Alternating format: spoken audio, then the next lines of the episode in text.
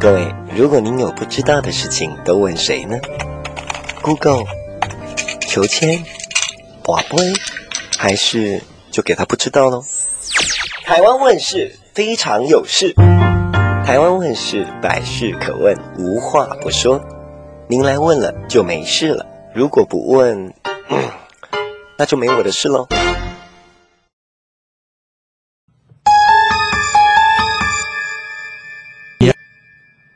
他爱我，他不爱我；他爱我，他不爱我。究竟这两个人到底是命运的安排，还是情感的纠结，或是另有隐情？真相到底是什么？让我们继续看下去。欢迎大家收听《台湾问事》。喂真是够了哦！怎么了啦？怎么啦？没事啊。呃，阿丹老师，你在这做啥？我啊，我最近很烦恼诶，因为最近呢，刚好这个内心对于爱情有很多的憧憬，所以我就想说来卜个卦，看看他到底爱不爱我。拿了一支玫瑰花，你看我手上这支玫瑰花多漂亮啊！然后那个人家不都说吗？这个数花瓣啊，数到最后一半哦，就是呃一拔一半就说他爱，拔另外一半就说他不爱，再拔一半说他爱，再拔另外一半说他不爱。那听说拔完最后你就会知道到底爱不爱，因为剩下的那一片就会直接算。有这么久吗？我是这么想的啦。是吗？但这时候你应该要骂我邪魔歪道之类的。也还 OK 啦，毕竟嘛，你知道爱情里面充满了情爱的纠葛、命运的纠缠，对不对？所以呢，唉，已经一一言难尽啊。不过这样太不科学了啦，这样是不行的。嗯、好，那那个我们要把这个花叉叉，因为最近其实我看到一本比较科学的书，我本来以为小野老师你会刁我一下的。嗯。真的吗？什么书啊？就是未来十年为趋势哦，这么神奇的一本书啊！嗯，而且这本书呢，其实已经出了还蛮多年的。嗯，尴尬尴尬，它是二零一八年出的。哦，那还好嘛。所以二零一八年到现在啊，其实呃，二零一九、二一、二零，哎。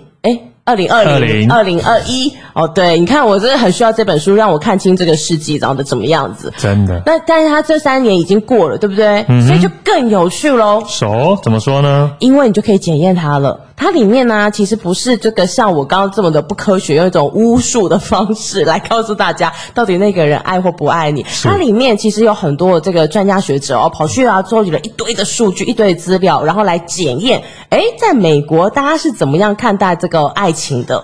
对，有这里面有些内容其实我不太能苟同的，尤其是里面提提出了第一点叫做二当家丈夫。来，阿丹老师帮我们说说什么是二当家丈夫啊？这其实它里面的内容，我觉得个人觉得蛮有趣的啦。哦，二大家丈夫啊，其实以前大家都说这个男主外女主内，哦，因为以前这个劳力时代嘛，你看啊，有那个男生的男怎么写，就是一个田。在一个力，OK，所以就是有田有力，代表以前的那个务农的社会很需要男生这个啊、呃、帮忙贡献自己的体力，然后到这个呃这个农农地之间去好好的工作，勤奋努力。那女生呢，因为这个心灵手巧，所以呢就在家里哦。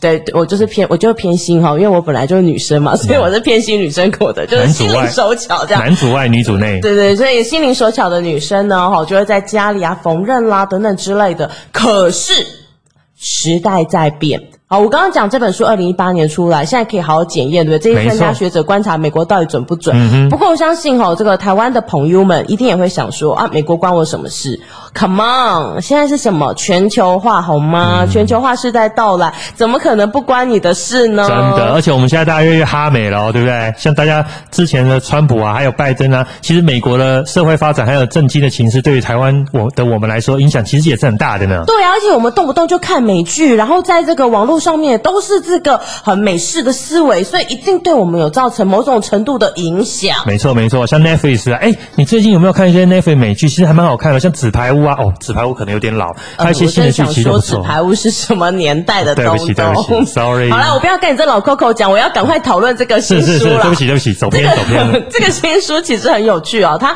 他在讲这个男生啊，因为这个资讯社会来临了，好啦，世代在改变，时间在转变哈，所以呢，这个女女生嗯比较吃香了。为什么？因为现在的资讯社会，诶根据小野老师的观察，你觉得现在资讯社会是一个什么样的社会？跟农业时代有什么不一样？啊，那当然最特别就是所谓的资讯科技的发展啊，还有网际网络的出现嘛，这种带来大家能够随时随地从网络上取得自己周遭的一些生活用品啊、日常生活啦，甚至上网去把妹啦，或是透过网络 APP 交友啦，找自找一夜情啊，尴尬啊，或者说找自己另外一半啊，其实这个情形越来越常出现了。尴尬的是因为还有多夜情吗？呃。有可能。好啦，总而言之，就是现在网络时代来临，就像小雨老师说的，有这么多的现象，那。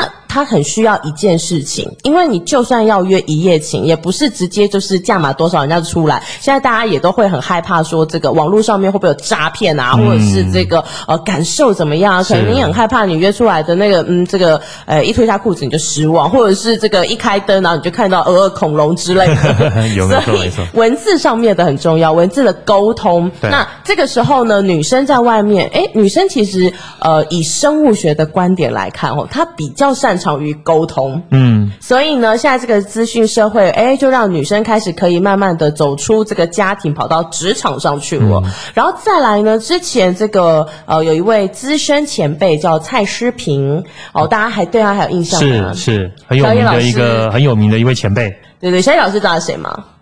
不是一个作家吗？对，非常有名的一个作家。还有兼爱情的那个顾问吧，类似这样子，也会给一点人生爱情的顾问。还有一些政治这样子哦。不不管他蓝绿了，反正总而言之呢，这个很厉害的作家，他就曾经呢在公开的言论当中，他娶了一个女主播嘛。对。所以他就说，事实上他发现哦，他很努力很努力的在哎，就只能在一个时间内完成一份工作。可是他觉得他的老婆很恐怖，因为他老婆就是八爪章鱼，他可以同时牵小朋友的联络簿，然后一边呢打电话听她姐妹抱怨，然后一边呢电脑荧幕上是自己可能明天的稿啊、新闻啊，然后洗衣机还在后面响，就是同时之间可以做这么多的事情，实在太厉害了。就是协调性，好像女生的协调性是比男生好的，那男生比较容易就是专注做一件事，一件事情结束再做另外一件事。嗯，男生都是单细胞生物嘛，我们一次只能出一件事情啊，抱歉啦。哦，好，没问题，但是我们专注可以这个啊，专注。专注底下必有勇夫嘛，哈、嗯，所以还是可以完成一番大事业。是，但总而言之，因为女生的这种多功的能力，好，所以呢，慢慢的就发现，哎，现在是资讯社会。现在呢，很需要这个网络，那这些其实都是跟多工有关，因为你在网络上不可能只看一个画面，你会开很多很多的视窗，很多很多的页面，同时你还会听一些五维摩的东西嘛，没错，哦，比如说听我们的这个台湾卫视节目喽，之类的。那在这样的情况底下，你就很需要多工。那女生性女生的这个特质，以生物学来讲，呃，这个多工啊，然后又善于沟通啊，刚好就符合了现在这个时代。对啊，而且对啊，而且有时候像男生，有时候先生虽然说主外嘛，但是有时候迫于无奈，有时候面对这种像最近经济不景气啊、疫情的影响啊，会让很多可能呃平常从事一些男男性的工作的一些男生们可能会面临失业，比如说像旅游业啦、开司机啦等等相关的，这可能男生的占比较比重比较大部分的一些产业。受到很大的影响，这时候呢，女孩子至少坚强起来，麻烦她出来帮忙一下啦。等一下，你现在这样讲有一个很大的 bug，尴尬了。好，这个 bug 是什么呢？这个 bug 就是啊，如果你原本是心甘情愿，就是女主外男主内两个人夫妻相爱，然后认为说，哎，刚好呃，老婆的能力属于这个适合在外面工作的，老公的能力适合在家里，那这样子的当然就是呃夫妻相处平安无事嘛，然后会快快乐乐的。好，然后这个因为都是你情我愿，然后专家学者呢就有调查哦，其实这样子的一个幸福比例，哎。它比一般的这个男主外女主内的夫妻幸福指数更高哦，听起来不错哦。哦，然后连这个床事哦也是肾，就是，是其实是各方面都会觉得幸福指数满点。嗯，但是刚刚小野老师讲的那种状况，被迫无奈环境因素就糟了个高了。是这个时候情况完全的相反。诶，我们小野老师记得杜美心吗？是。它是一个什么样的这个 app，对不对？对。早期的时候，不是有那个还愿吗？是。哦，然后那个赤竹这家公司很有名嘛。哦。还有出返校嘛？是是是是是是。召唤一下大家的这个回忆。那个维尼的世界吗？对对对对对对对。那我们那个杜美心啊，她那个电玩啊，其实非常的这个有趣。她就是老公跟老婆的组合，老公呢是一个二流的这个。剧作家吧，然后他这时候呢，这个也是因为就经济不景气哈，然后就是哎有点这个呃没有办法把家里养那么好，但他老婆呢本来是一个明星，后来嫁给他之后就息影了，但因为家里面就是经济一直不好嘛，嗯、没办法要指引，所以老婆又出去啦，所以老婆这个时候出去工作又是一个光鲜亮丽，嗯，好，那这个时候光鲜亮丽的老婆跟。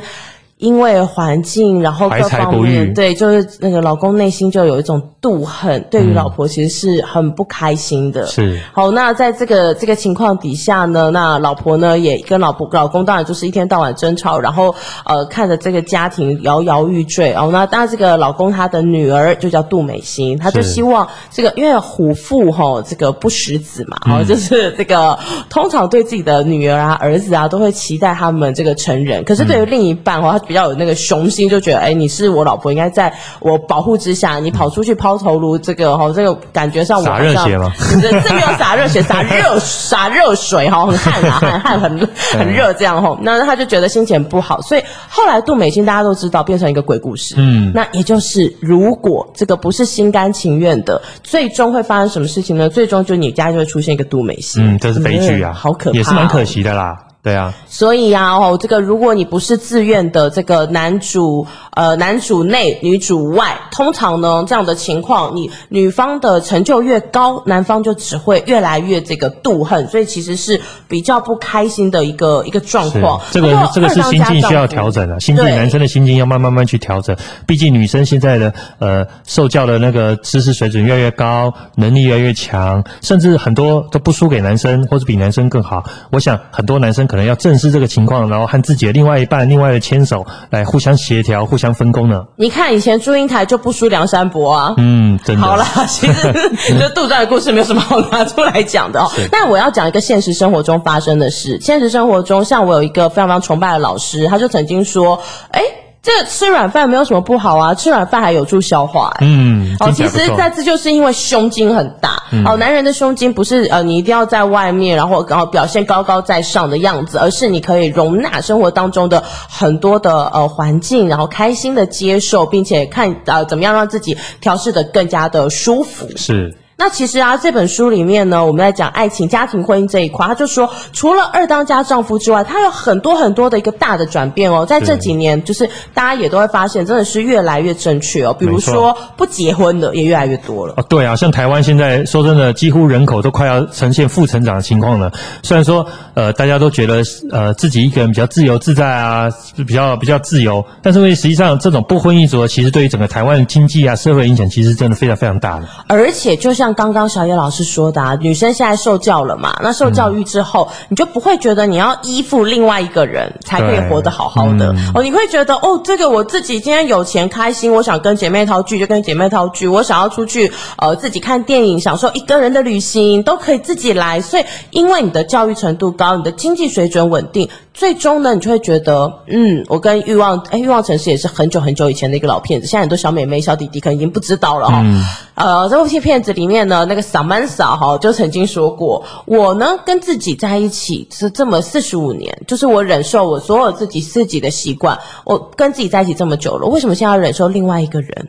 哦，因为两个人在一起，总是要忍受对方跟你的不同，你要去协调彼此的脚步，对他来说也太累了。对啊，而且很多女生其实能力很强，何苦一定要把她叫她闷在家里，然后去做一些家事呢？这种不是有点大材小用吗？不如大家各自分工合作，可能有时候哎，女生出去工作，那男生呢可能帮帮家事啊，做做家事啊，其实也不错。其实有时候躲在家里，其实也蛮惬意的呢。真的，而且现在这种不婚一族啊，其实呃还有一个原因啦，就是我们现在呢越来越忙碌嘛，嗯，生活越来越忙，那大家就会觉得说，哦，我好像没有时间认识另外一半呢，那要去哪里认识呢？嗯，这个的话当然就是透过呃刚刚前面呃小野老师有提到，透过科技啊，比如说网际网络啦，或是透过网站啦，还有 APP 啦，其实呃这本书上也有提到。就是这种所谓的科技的发展呢，透过这种所谓的呃，让大家交友联系更方便，所以使得各种各式各式各样的交往方式层出不穷呢。没错，现在有很多的人呢、啊，其实是透过这个网络相遇哦，然后结婚，而且每年都以二点五的这个比例攀升中哦。没错，所以其实大家呃，虽然没有办法，那工作忙碌之余没办法认识新朋友，但网络世界可以，这就是平行时空的伟大，拜科技所赐啊。对啊，其实大家很难想象，通过网网际网络，其实因为你随便就可以上在荧幕上滑一滑啦，然后随便今天哎，你在网络上看到一个哎，让你觉得很呃看得上眼的，比如说一些女孩子啊，或是你的不管是同性或异性，对不对？你可以上面快速的去选择你想要的人，所以变得说这种科技形形成这种开放式的交友方式，其实变得很很平常了。而且这种科技啊，在美国哦，对于银发族来说，哎，也是很这个很好上手的耶。哎，真的，尤其是其实大家可以想象，像很多男生可能年轻的时候都有些坏毛病，比如说喜欢抽烟啊，或是可能不太照顾自己身体啊，或常常一些熬夜啦，或做一些可能工作压力比较大啦，或是应酬啦，所以导致呢，他们其实很多男生的呃寿命其实。相对来说都比很多女生的较为短，而所以对于来说，这种很多男生的呃老年的单身汉或是女性的单身汉来说，其实蛮炙手可热的呢。哎，等一下，小野老师，你现在是在分享什么？你现在是在告诉大家，活得久就赢了吗？嗯，没办法啊，赢了这赢了就赢了，不然呢？哦，好吧，哦，虽然我们都说这个以前生物学家说男生跟女生，这个女生是比男生长寿啦，对不对？但如果你可以，这个男性朋友们哦，如果你可以呢，这个让自己活得久。哇塞！以后这个银发族的你就是一个。呃，到处可挑，出运了就出运了，对，因为你眼前就有好多个女孩子等待你挑。而且大家想想，以前比如说可能呃，大概中老年之后，自己的另一半、另外一半去世了，那去世了之后呢，你可能很难再能够交到新的朋友。比如说，你可能只能去呃旁边的公园啊，或者去参加一些小小小的那个邻里的一些社团活动啊，认识另外新的、呃、新的异性或不同的人，然后扩展自己的交友圈。但是其实相对其实还是很受局限的。但是如果今天现在很多银发族其实都已经开开始对于这种数位新科技还有数位设备非常上手，不管是平板电脑、手机、智慧手机等等，你你可以轻松在上面就可以找到自己另外一半哦，或者可以认识新的朋友呢。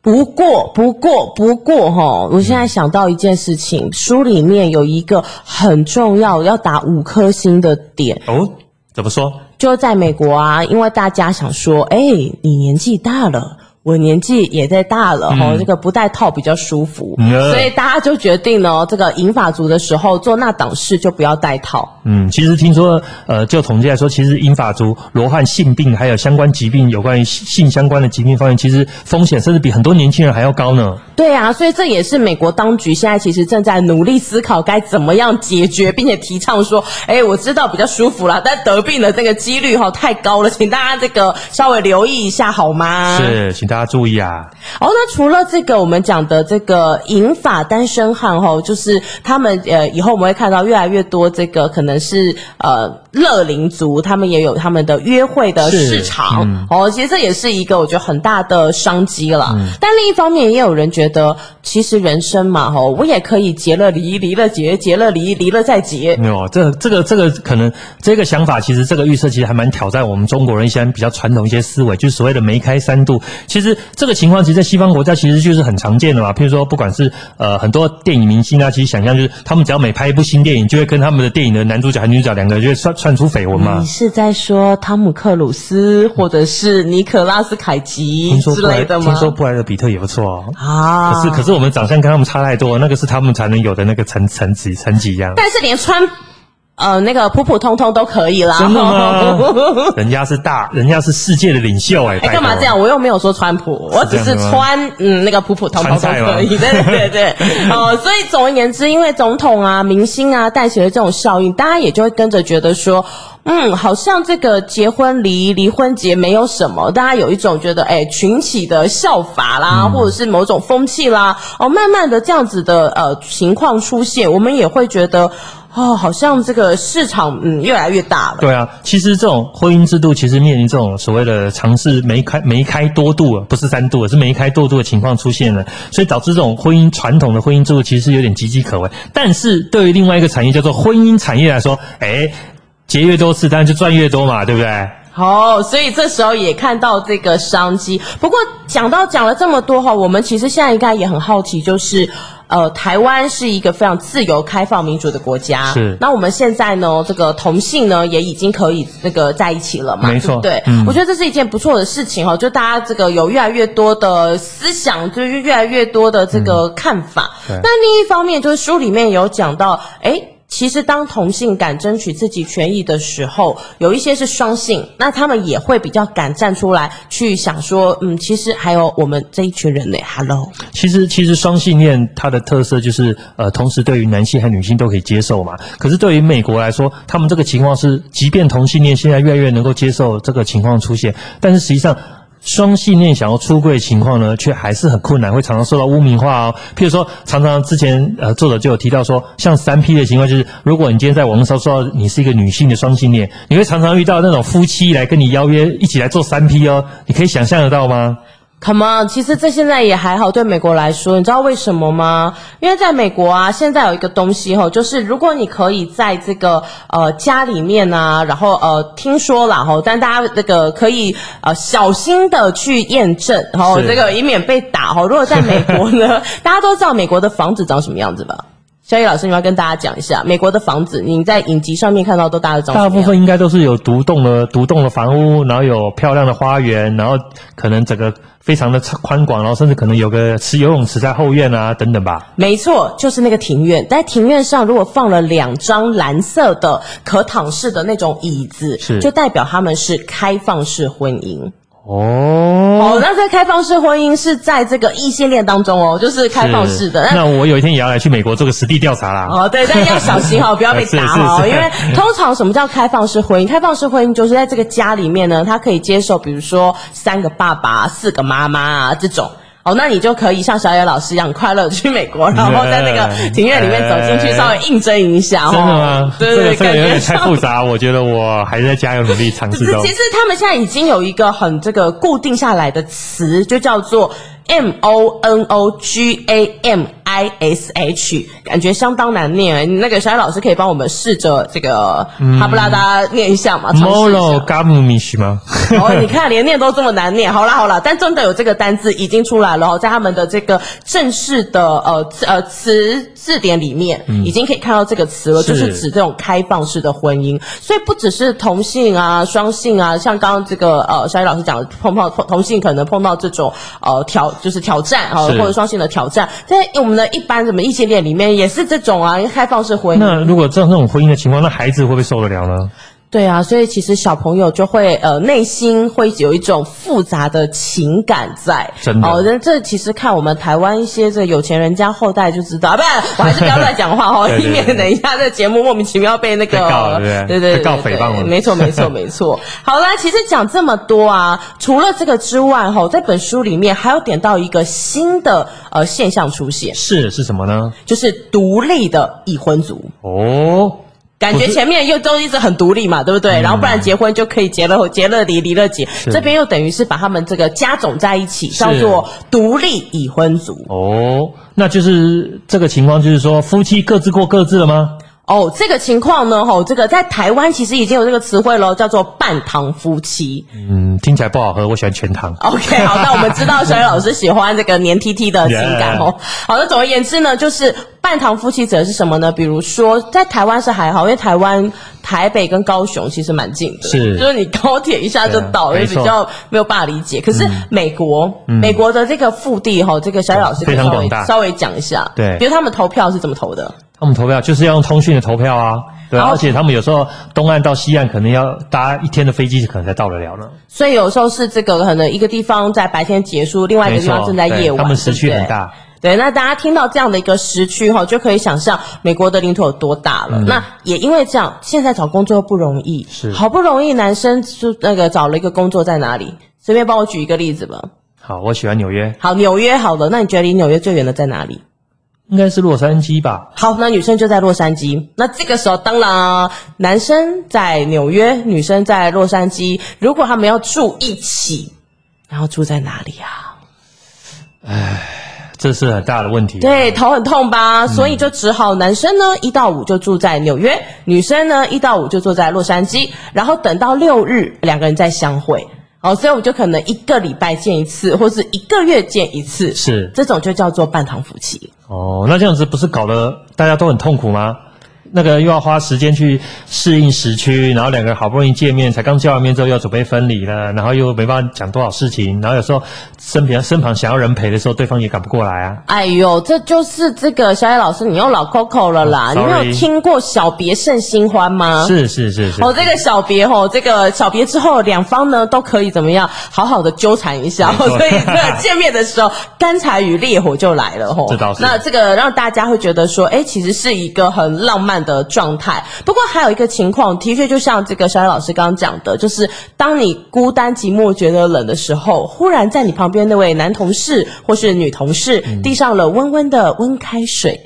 哦，只是那清晨剔透，然后毫无味觉的温开水，那个心花朵朵开就不一样。其实不用男同事啊，其实就像刚刚讲，你今天想要找新的另一半，上网就最方便咯，随便找，对不对？而且你可以找到你满意的。而且现在大家越来越重视在网络上做自我的呈现。你除了透过 APP 之外，你还可以透过不同的各种方式，不管是 Facebook、IG 等等，去交叉去看说这个人到底生活方式怎么样啊。你越来越了解他之后，其实踩到地雷的机会其实比以前小很多呢。真的，不过另一方面就是，你知道，像在美国啊，高达百分之六十哦，现在这个指数在继续往上，因为我们说这本书是二零一八嘛，现在现看去看的指数已经又往上喽，百分之六十是男生跟女生就夫妻啦，各自有主卧室。真的吗？嗯，每一个人就是呃呃，妈妈自己有自己的主卧室，爸爸自己有自己的主卧室哈。那这样子的主卧室会会造成什么样的状况呢？其实这样的主卧室啊，你就会知道说两个人是不会睡在一起的。嗯哼，然后各自分房睡。其实我觉得，以我自己的想法是，其实偶尔还是可以睡一起啊。那可能两个人吵架的时候，或者大家想要有各自的空间的时候，再偶尔小别一下嘛。就像你讲一样，小别胜新欢啊。不过啊，有医生说他其实不建议耶，因为啊，嗯、你知道像在台湾就有做过这个调查，就是呃，你的老伴性命垂危被救回来。都刚好是你旁边那一个人救回来的，是。因为比如说，好，今天呢，这个夫妻睡在一起，老公晚上那个打呼声非常非常大声，老婆呢，其实某种程度既习惯，然后又睡不好，然后就是会就在你就是在这个氛围当中，忽然你觉得，哎。旁边异常安静哦，赶快用手一看哦，真的不行，赶快打电话哦。这时候老伴就被你救回来了。真的吗？那这样子很好嘛。那我们就是六十岁之前就大家分房睡，六十岁以后呢，碍于身体就一起睡，干脆来个折中，你觉得怎样？喂，不要乱提议啦！哦、在台湾，其实大家还是比较喜欢睡在一起，所以在台湾有一个特别的床，它可以定制哦。因为其实你知道，像男生或女生呢、啊，有的时候大家睡这个软硬度是不一样的。嗯、真的。那你又硬要睡在一起怎么办呢？台湾的这个新的床啊，我们我们还没接到业配啦，但是我要。要叶配我们，这非常的欢迎哈、哦。就这个床，它可以设计成一半是软的，是一半是硬的，但它其实是一张床哦。嗯、那大家就可以这个符合自己呃睡的硬床跟软床的比例，嗯、然后你又可以睡在一起，所以其实这样算是一个呃非常有趣的状态。哎，是啊，听起来很不错了。那现在还有一个最新的情况，就是刚刚提到，就是这种网际网络出现，然后带领大家整个交友的模式出现。其实越来越多变，越来越多人对这种所谓的网络约会或网络出出游等等，相相对变得。更为认真哦，甚至出现了很多网络婚姻的热潮呢。哦，这不是跟叫 Uber 一样吗？真的，哎，你讲太严重，没有这样子，好吧？通常它的逻辑是说，呃，通过网络交友的 APP 呢，大家能够在网络上选择选择更多自己喜欢的对象。通常在过去呢，我们在在网络上，比如说使用所谓的呃一些交友网站啊，大家可能都觉得啊，我们都只是不认真的，随便放一点照片上去，大家都。正常嘛，就是以貌取人嘛。你今天在网上可能挑到一个自己觉得长相长得好看的女生，或是男生，投眼缘的。对对对，你今天投眼的第一。可是现在呢，其实大家越来越重视这种在网络上第一第一方面呈现自己哦。哦，所以其实现在要怎么样在网络上让自己的形象更为突出，它变成一个学问了。没错啊，就像我们上一上一集讲的嘛，重视你的网络名声嘛。所以大家最重视什么？网络约会第一个要无所谓就是你要带给对方最好的所谓的第一印象哦。那这第一印象，其实放照片的时候也最好不要放什么忧郁小生啦，或者是戴着墨镜，然后群体照。喂，你是谁啊？根本看不清楚，好不好？对啊，其实其实网络交友的重点就是说，当然照片第一个看对眼，第二个就是，哎，其实你可以尽量在呃在 APP 在内容上面多多介绍自己，然后说一些自己的话，然后跟对方做分享，这样说不定还可以找到跟您心灵更契合的另外一半呢。哦，对，因为网络嘛，感觉其实坦白讲比较没有温度，所以最好可以做一些自我揭露嘛，然后、嗯哦、就是跟大家聊一聊你自己的兴趣啦、你的专长啦，有文字叙述的，通常它的这个被点阅率也比较高。对啊，所以很多网络交友 APP 它目标其实就像 Uber 一样，什么叫 Uber？就是 Uber 它会送东西或是帮你接接送车，那你呢透过网络上叫你喜欢的司机，那一样嘛，你透过网络上你可以去选择你喜欢的另外一半，找寻跟你对投缘、心灵最能够契合的另外一个对象，然后做交往呢，然后甚至呢，如果运气够好，也许有一天可能真的会有网络婚姻在你身上发生哦。看吧，我就说像 Uber 吧。呃，也是啦，而且最特别的是哦，其实过去